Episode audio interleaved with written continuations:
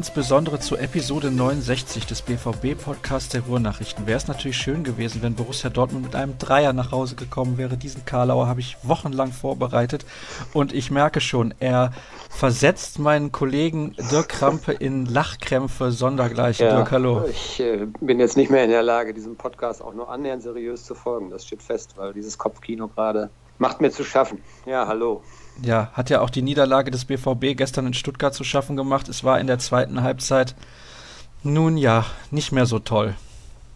Ja, nicht mehr so toll ist gut umschrieben. War ziemlich grausam sogar. Ich glaube, nach dem ersten Genickschlag sozusagen äh, hat es der BVB tatsächlich noch geschafft, wieder aufzustehen und erste Halbzeit ein relativ ordentliches Spiel sogar noch gemacht. Der zweite Rückschlag dann direkt nach der Pause mit altbekanntem Muster war dann, glaube ich, zu viel einfach für dieses ja doch sehr fragile Selbstvertrauen noch, Selbstbewusstsein noch, was im Moment einfach nicht da ist.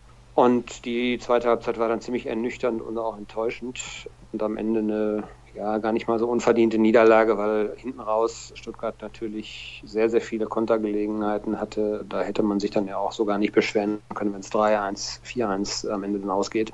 Also leider Gottes der Neustart, der viel beschworen, heraufbeschworen war, nach der Pause, die man eben nutzen wollte, nicht, miss, nicht geglückt, ist misslungen. Und ja, wie draußen das Wetter sozusagen, jetzt der Herbst ist da und es droht sogar ein Winter, ein kalter Winter, habe ich geschrieben letzte Tage. Denn äh, irgendwie ist nicht Besserung in Sicht. Und äh, das wird jetzt eine spannende Woche, die noch kommt. Dienstag Tottenham, Samstag dann Schalke, Sonntag Mitgliederversammlung. Da kann man sich vorstellen, wie die Stimmung da sein könnte, wenn das, äh, wenn das in den Spielen jetzt nicht äh, funktioniert. Oh, terminlich gut gelegt, diese Mitgliederversammlung, direkt an dem Tag nach dem Derby. Naja. Ja, ich glaube, da war die Termin, der Termin war eher da als äh, die Terminierung fürs Derby. Also ähm, ich glaube, das hätte man sich sonst vielleicht verkniffen. Äh, wo, wobei man natürlich, glaube ich, nicht damit gerechnet hat, dass äh, es zu diesem Zeitpunkt jetzt auch so aussieht. Aber ich glaube, die Terminierung der, der Mitgliederversammlung ist immer letztes Wochenende im, im November und äh, da kam dann die DFL, glaube ich, eher dazwischen. Naja, also wenn wir nochmal aufs Spiel zurückblicken, in der fünften Minute bereits ein Gegentor durch Akolo. Wer hat denn da nun die größere Schuld? Muss Birki auf der Linie bleiben, weil gar keine Gefahr besteht und er einfach in der Mitte dann auch mehr Raum hat, den Ball anzunehmen ohne Gegenspieler? Muss Bartra unbedingt den Kopf hochnehmen, weil er nicht davon ausgehen darf, dass Birki auf der Linie bleibt? Wo ist da der Fehler deiner Meinung nach?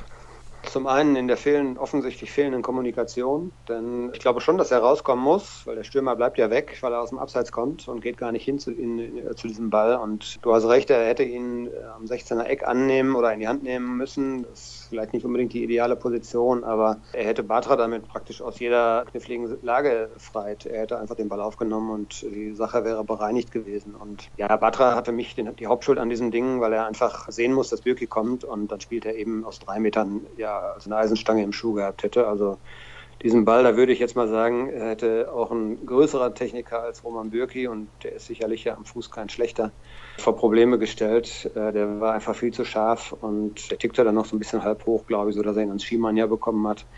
Also, ja, Verkettung unglücklicher Umstände, Slapstick, wie Marcel Schmelzer gesagt hat, lächerlich, hat Peter Bosch gesagt, auch zu dem zweiten Gegentor dann insgesamt.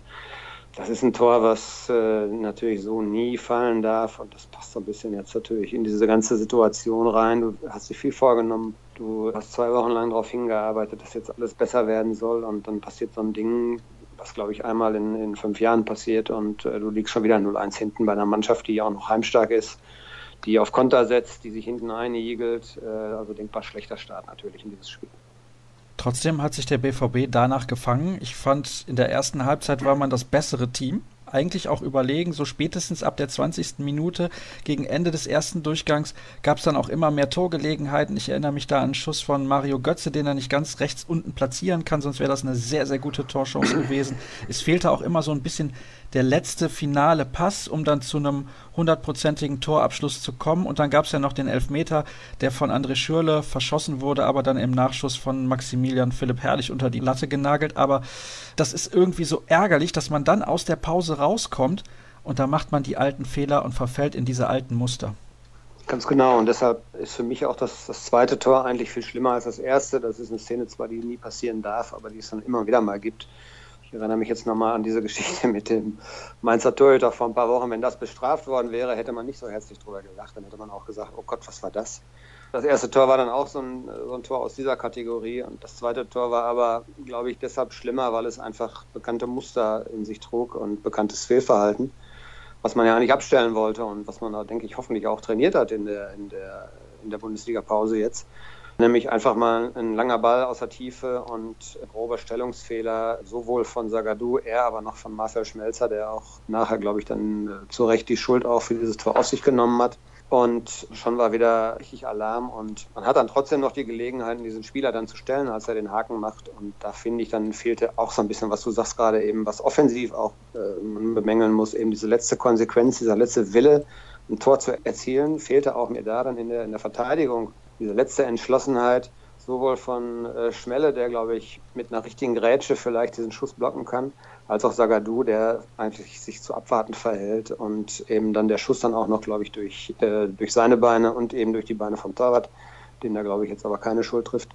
Also wieder mal eine Verkettung vieler kleiner Fehler zu einem großen und sofort, äh, glaube das war die zweite Chance von Stuttgart, zweite Gegentor und äh, ja, das passt zur Situation eben im Moment. In der 51. Spielminute so ausgekontert zu werden, das kann nicht der Ernst sein. Nee, das darf es nicht. Das darf nicht passieren. Und vor allem nicht, wenn man zum perfekten Zeitpunkt ja den Ausgleich macht. Äh, ich glaube, besser geht's nicht. Man hatte vorher, wie du schon sagst, ein, zwei ganz gute Szenen. Ich erinnere mich auch noch so an eine, an eine Konter über Außen oder eine, Spielsituation über Außen, wo Toljan dann in der Mitte einfach den Pass zu schlecht spielt. Jamolenko hatte, glaube ich, auch so ein Ding, wo er mit Außenriss dann flankt. Äh, oder dann eben der Schuss von Götze, der äh, zentral halb hochkommt, äh, anstatt vielleicht flach in die Ecke, wo dann der Torwart äh, schon einen sehr guten Tag haben muss, um ihn überhaupt zu halten. Also man hatte Gelegenheiten, aber der letzte Punch fehlte. Den hat dann zum Beispiel beim Elfmeter ja Philipp gezeigt, weil der wollte den Ball dann einfach da rein nageln und das hat er hingekriegt und das habe ich nachher an Marcel Schmelzer auch gefragt, äh, fehlt euch das so ein bisschen, diese Entschlossenheit? Und er sagte auch, ja, wir brauchen vielleicht einfach auch mal ja, so ein krummes Tor, nicht irgendwie alles schön rausspielen wollen, was ja bei dieser äh, technisch so hochbegabten Mannschaft ja vielleicht äh, implementiert ist irgendwie, aber einfach mal das Ding ins Tor nageln, vielleicht auch noch abgefälscht, egal wie, Hauptsache er ist dann am Ende drin. Und dann machst du dieses Tor mit dem Elfmeter und Nachschuss, äh, ein bisschen glücklich sogar dann noch. Eigentlich perfekter Zeitpunkt. Und dann torpedierst du das durch eben so ein Abwehrverhalten.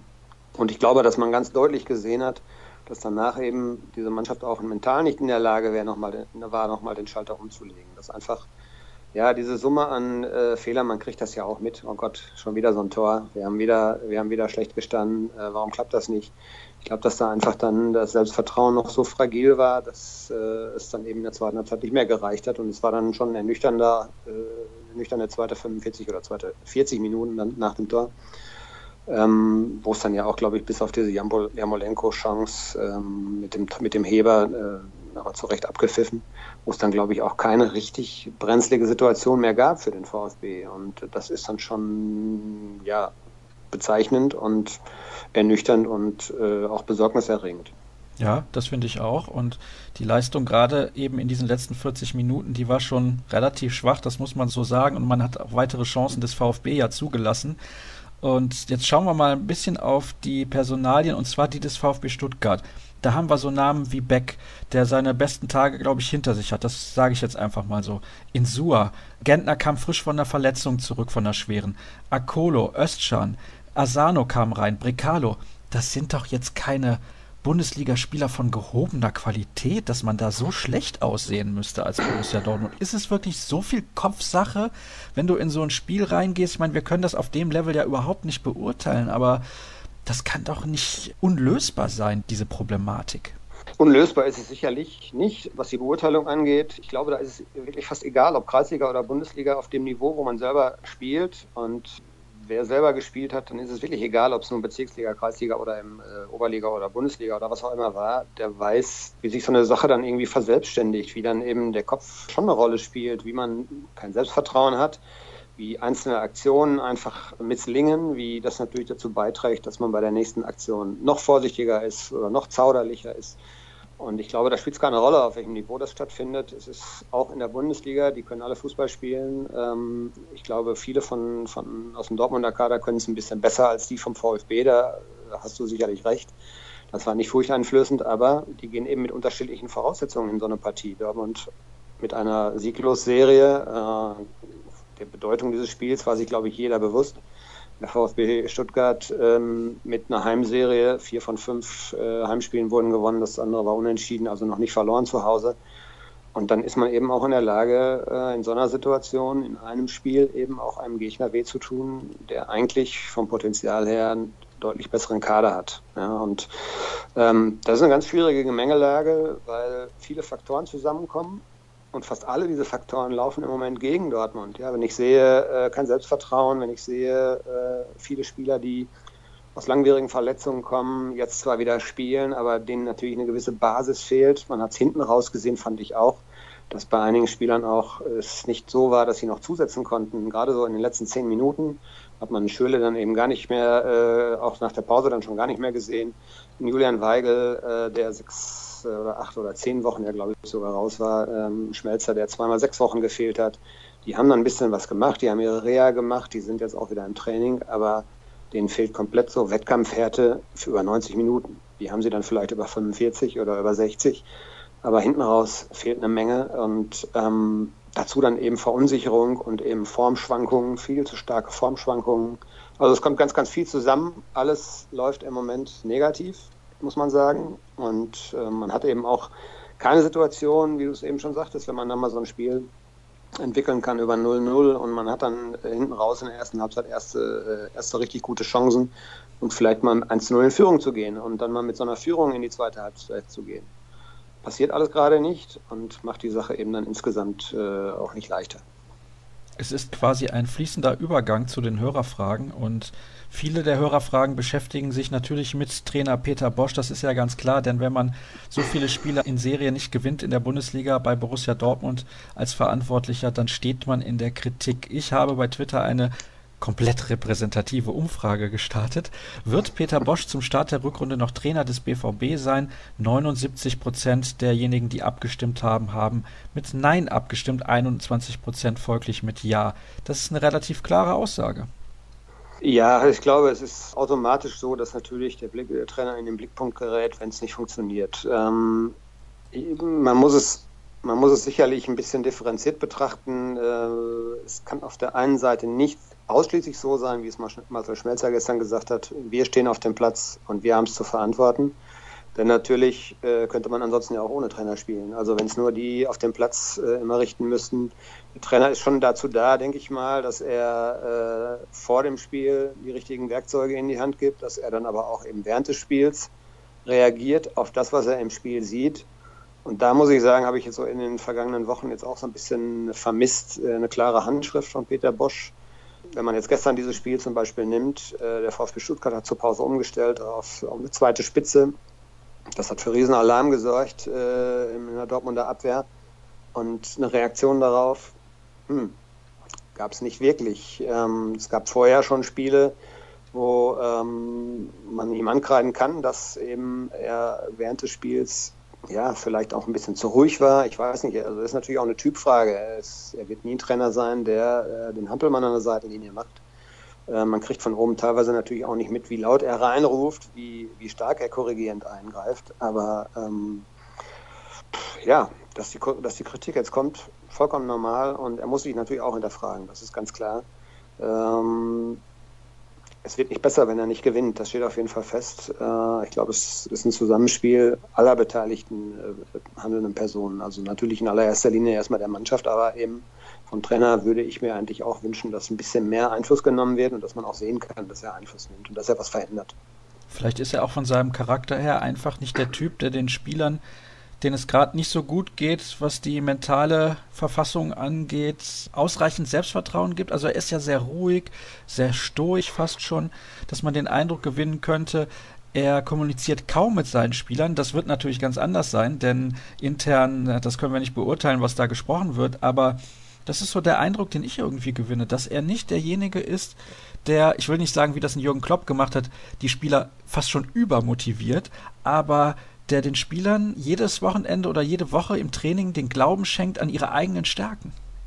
Gut, das lässt sich jetzt schwer beurteilen, wenn man äh, mit Spielern spricht und sie fragt, loben sie diese Kommunikation, die es, denke ich, auch gibt. Ähm, sie loben vor allen Dingen natürlich eben die sachliche Atmosphäre und ähm, die kamen natürlich jetzt vom Regen, die, also die kamen natürlich jetzt aus einer, aus einer ganz anderen Ecke. Ja, die hatten zwei Trainer jetzt nacheinander, gerade die, die länger da sind, die sehr, sehr viel über Motivation, sehr, sehr viel über Ansprache gekommen sind, äh, die sehr, ja, fast schon, äh, wie soll man das nennen, äh, also sehr, sehr extrovertiert eben waren, sowohl an der Seitenlinie eben als auch, denke ich mal, in der Kabine.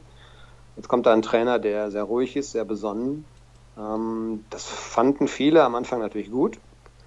Aber wir haben natürlich jetzt eine Phase, wo äh, er auch mal auf den Tisch hauen muss. Ich denke, dass das intern schon passieren wird. Aber ähm, es ist halt insgesamt eine schwierige Situation. Wie kann ich einem Spieler äh, Selbstvertrauen einimpfen, wie Julian Weigel, der aus einer Verletzung kommt und dann auf einmal merkt, ja, es, ist, es läuft einfach nicht so wie in den vergangenen zwei Jahren, wo ich noch, äh, wo ich richtig fit war, wo ich äh, vor Selbstvertrauen gestrotzt habe, wo jeder Ball am Fuß geklebt hat und jeder Pass ankam, äh, wo ich auch dieses Spiel mitprägen konnte.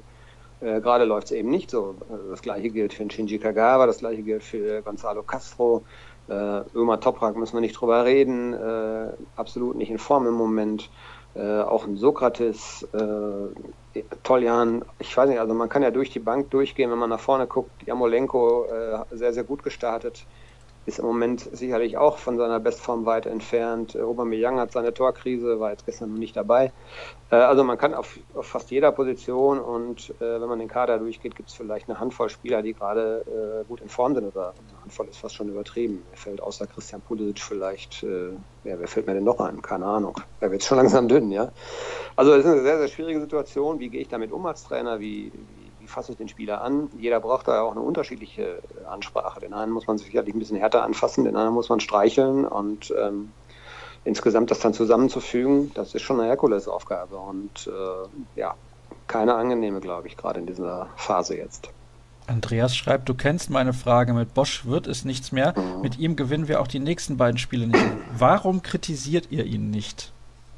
Äh, ja, habe ich gelesen. Würde ich erstmal so jetzt widersprechen, weil ich glaube schon, dass wir ihn kritisiert haben. Wir haben natürlich schon die Systemfrage auch gestellt. Da wurden wir dann äh, ja auch hart für angegangen, weil es am System nicht liegt. Aber ich bleibe auch noch dabei. Äh, ein System ist ja nur so gut wie die Spieler, die es ausleben sollen. Und wenn man irgendwann erkennt, äh, dass die Spieler sich in diesem System nicht mehr so wohlfühlen, dass sie es nicht mehr mit der letzten Konsequenz äh, spielen, da muss man sich vielleicht auch mal überlegen, ob man das ändert. Und äh, er hat, finde ich, etwas zu lange daran festgehalten. Er hat, wie ich gerade eben schon sagte, auch innerhalb eines Spiels, äh, was Tuchel gemacht hat, was gestern Hannes Wolf gemacht hat, was auch ein Jürgen Klopp gemacht hat, innerhalb eines Spiels mal zu, äh, zu reagieren und Systeme umzustellen. Das äh, hat er eigentlich auch zu selten gemacht. Er wollte es damals gegen Leipzig ball tun, dann kam eine, eine rote Karte dazwischen. Also ich glaube schon, dass wir die Punkte, wo wir finden, dass er Verantwortung trägt, auch aufgezeigt haben. Ähm, ich halte aber ehrlich gesagt nach drei Monaten nichts davon zu sagen, der Trainer bringt es nicht. Es gibt äh, viele Faktoren, die eine Rolle spielen, die habe ich alle eben schon aufgezählt, die alle da reinspielen. Und sie laufen im Moment alle gegen Borussia Dortmund. Und ähm, wenn ich mich so an das letzte Jahr von Jürgen Klopp erinnere, ich glaube, da kam von keinem ja, vielleicht gab es ein paar, aber ich glaube, von der großen Mehrzahl gab es nicht, die, äh, gab's nicht den Wunsch, dass der Trainer gehen muss.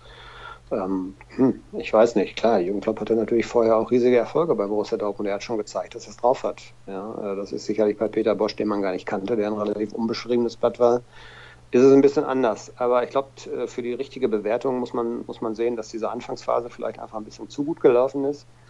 Und im Moment läuft halt alles auch ein bisschen zu schlecht. Nicht alles ist so schlecht, es ist vieles aber im Moment schlecht, das kann man sicherlich nicht schön reden.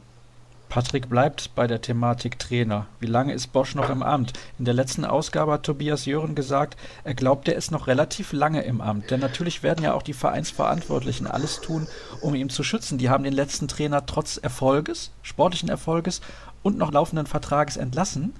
Und die möchten sich natürlich auch nicht die Blöße geben. Also daher auch, wie ich das bei Tobi gemacht habe, mit Bitte um kurze Antwort.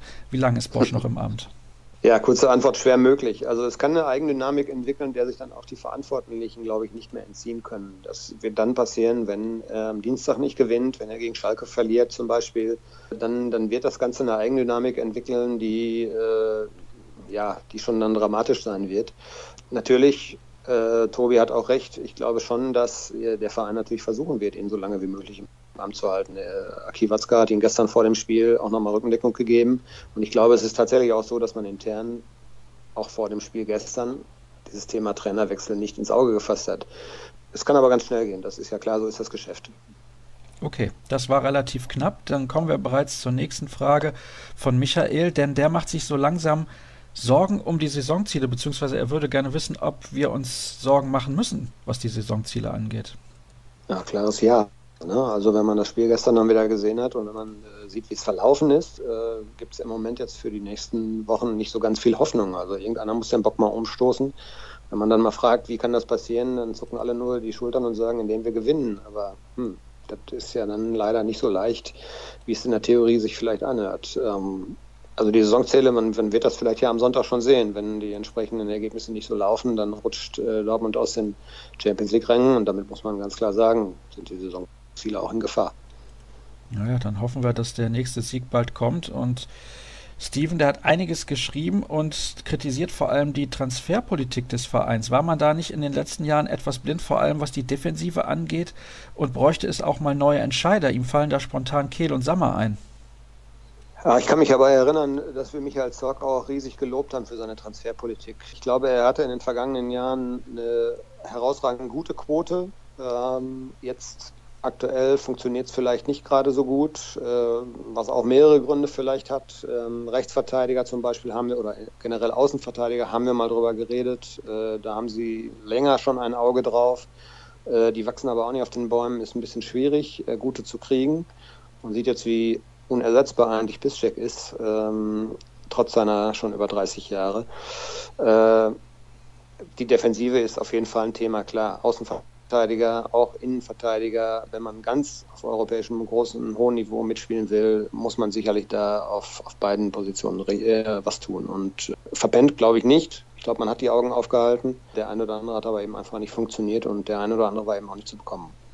Ich nenne dir jetzt mal ein paar Namen, die Steven in die Runde geworfen hat und er würde gerne wissen, ob das aus unserer Sicht Akteure auf internationalem Niveau sind.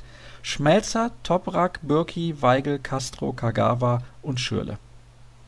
Ja, muss man, muss man, glaube ich, differenziert sehen. Was heißt absolutes äh, internationales Niveau? Das wäre dann äh, Viertelfinale Champions League, da sind wir bei den Top 8, zu denen Borussia Dortmund sich gerne zählen würde, aber zu denen, glaube ich, äh, was Umsatz und wirtschaftliche äh, Leistungskraft angeht, dann noch irgendwie ein paar hundert Millionen äh, Jahresumsatz. Da muss ich mal kurz ähm, einhaken, Dirk, an der Stelle.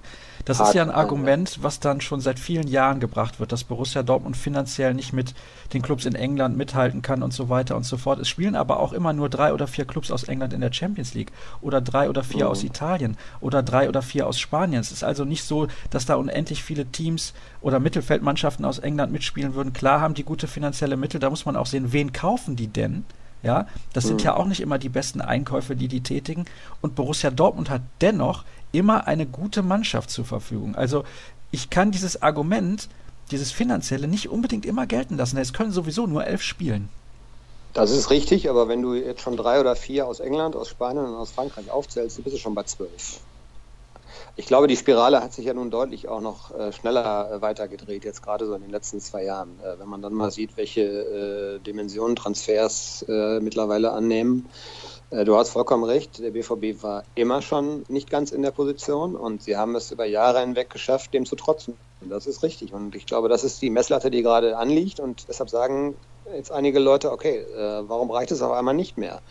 Natürlich bei den genannten Spielern gibt es verschiedene, verschiedene Gründe, warum das aktuell nicht reicht fürs höchste internationale Niveau. Ja? Äh, muss man jetzt nicht drum herum reden. Ich glaube, wenn man äh, wirklich beständig da oben dann beibleiben will, müsste man sicherlich den Kader in der Spitze noch deutlich aufwerten. Und das ist aber, glaube ich, nicht ganz so einfach, weil ähm, du musst gucken. Ja, jetzt nimm mal zum Beispiel, letzte Woche kam die Diskussion auf Emre Can. Dieser Spieler, der wird unter 10 Millionen Jahresgehalt nicht zu bekommen sein. Ah, ist ein guter Mann, finde ich.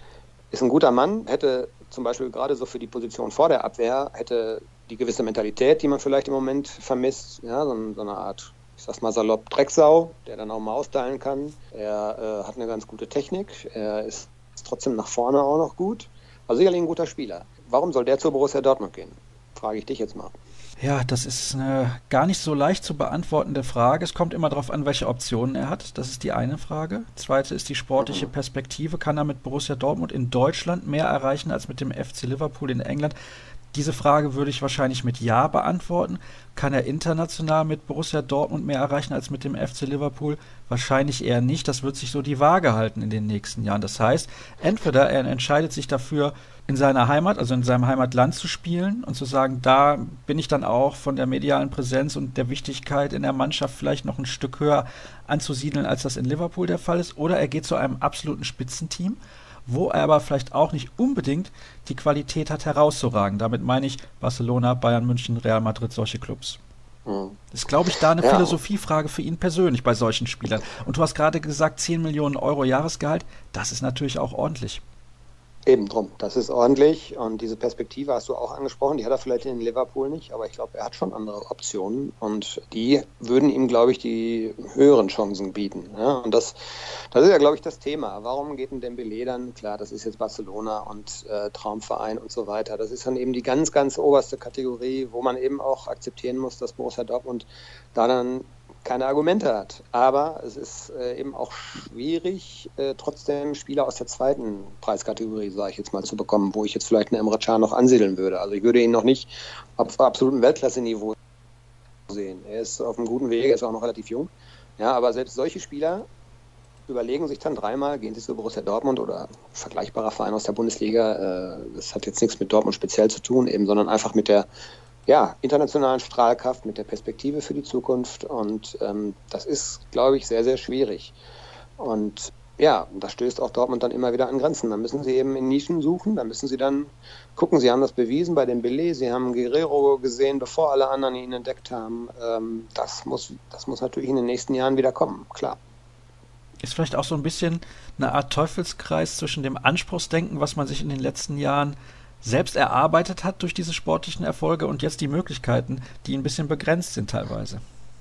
Ja, auf jeden Fall. Würde ich auch so sehen. Also, äh, wenn man natürlich jetzt über Jahre hinweg, Dortmund war bis auf diese eine Ausnahme äh, immer in der Champions League vertreten in den letzten Jahren. Sie sind zweimal Meister geworden, sie standen beständig eigentlich im Pokalfinale, äh, sie haben im Champions League-Finale gestanden und waren in der Champions League eigentlich auch immer im Frühjahr dann noch dabei klar, das lässt natürlich die Messlatte stetig nach oben steigen. Und ähm, wenn es dann mal einmal so wie jetzt nicht läuft und äh, ja, äh, mal eben so eine durch, durch, durchwachsene Phase gibt oder eine Krise auch gibt, anders kann man es jetzt ja auch nicht mehr nennen, äh, dann verwundert das viele und dann sagen viele, ja, warum läuft es auf einmal nicht mehr? Wir sind doch ganz anderes gewohnt. Ne? Aber das ist eben jetzt die Herausforderung. Ne? Jetzt muss man einfach gucken, dass man irgendwie die Kurve wieder bekommt und ich verweise immer gerne auch natürlich auch noch darauf, wer fehlt. So ein Marco Reus, in, äh, wenn er fit ist, ist immer für zehn Tore gut und äh, auch ihn vermisst man natürlich jetzt, klar.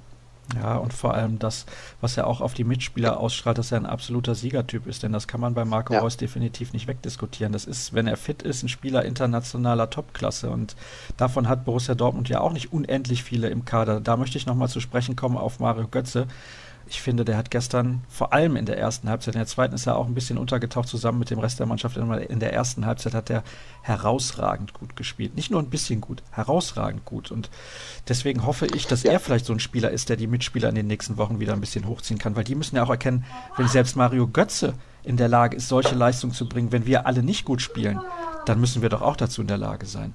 Ich fand ihn auch gut, hat mir sehr gut gefallen in der ersten Halbzeit, so bis zur 60. oder so. Dann wurde es mit seiner Kraft auch vielleicht ein bisschen weniger, aber das ist so ein Auftritt, wo ich jetzt gesagt habe, okay, das lässt jetzt wieder hoffen. Ne? Das könnte mal irgendwann wieder Mario Götze werden, der auch dann äh, entscheidende Impulse setzen kann. Dazu ist er eigentlich da. Das ist der Spieler, der in der Lage ist, einen Unterschied auszumachen. Und ähm, äh, die Entwicklung geht jetzt nach vorne. Sie muss jetzt aber auch mal irgendwie dann auch sichtbar noch weiter nach vorne gehen. Also in den letzten Wochen habe ich so ein bisschen das Gefühl gehabt, er ist dann so stärker geredet worden, als er vielleicht manchmal war. Aber jetzt so dieses Spiel hat mir auch so ein bisschen wieder Hoffnung gegeben, dass da noch viel kommen kann.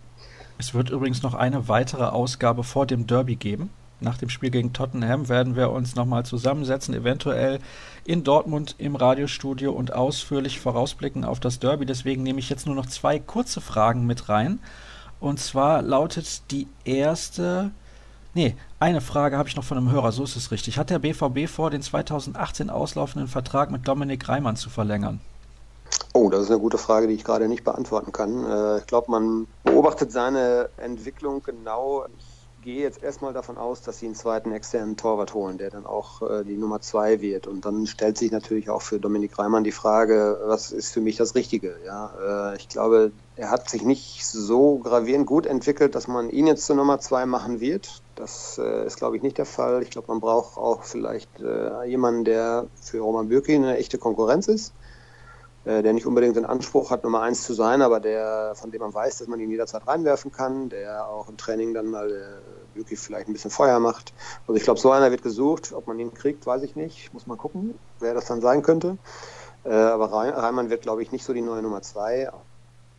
Und von daher muss er natürlich für sich dann auch entscheiden, äh, was ist für mich jetzt der beste Weg. Gelingt gegen Tottenham ein erster Befreiungsschlag, ja oder nein? Nach der ersten Halbzeit gestern würde ich sagen ja, nach der zweiten nein. Also oh. das ist ja, ja, das ist ja hypothetisch, was soll ich da jetzt zu sagen? Das kann mir auch alles um die Ohren fliegen. Ich war eigentlich äh, immer optimistisch, dass irgendwie jetzt die Kurve äh, gekriegt wird. Ähm, leider hat es bislang nicht so funktioniert. Tendenz ist eher, dass es schwierig wird.